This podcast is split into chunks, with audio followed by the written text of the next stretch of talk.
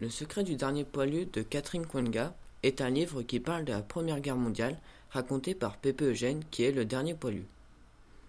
L'extrait que j'ai choisi montre la relation particulière entre Pépé Eugène et Laura. Pépé, parle-moi encore de ta guerre. De retour à la maison, Pépé Eugène va dans sa chambre et en rapporte une grande boîte à chaussures, dans laquelle sont rangés tous ses souvenirs de la Première Guerre mondiale.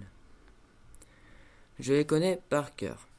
Il y a ses fiches d'appel et de démobilisation, des cartes postales qu'il envoyait du front à sa mère et à son frère, de menus objets taillés dans des éclats d'obus, des boutons d'uniformes français et allemands ramassés sur le champ de bataille, et bien sûr des photos.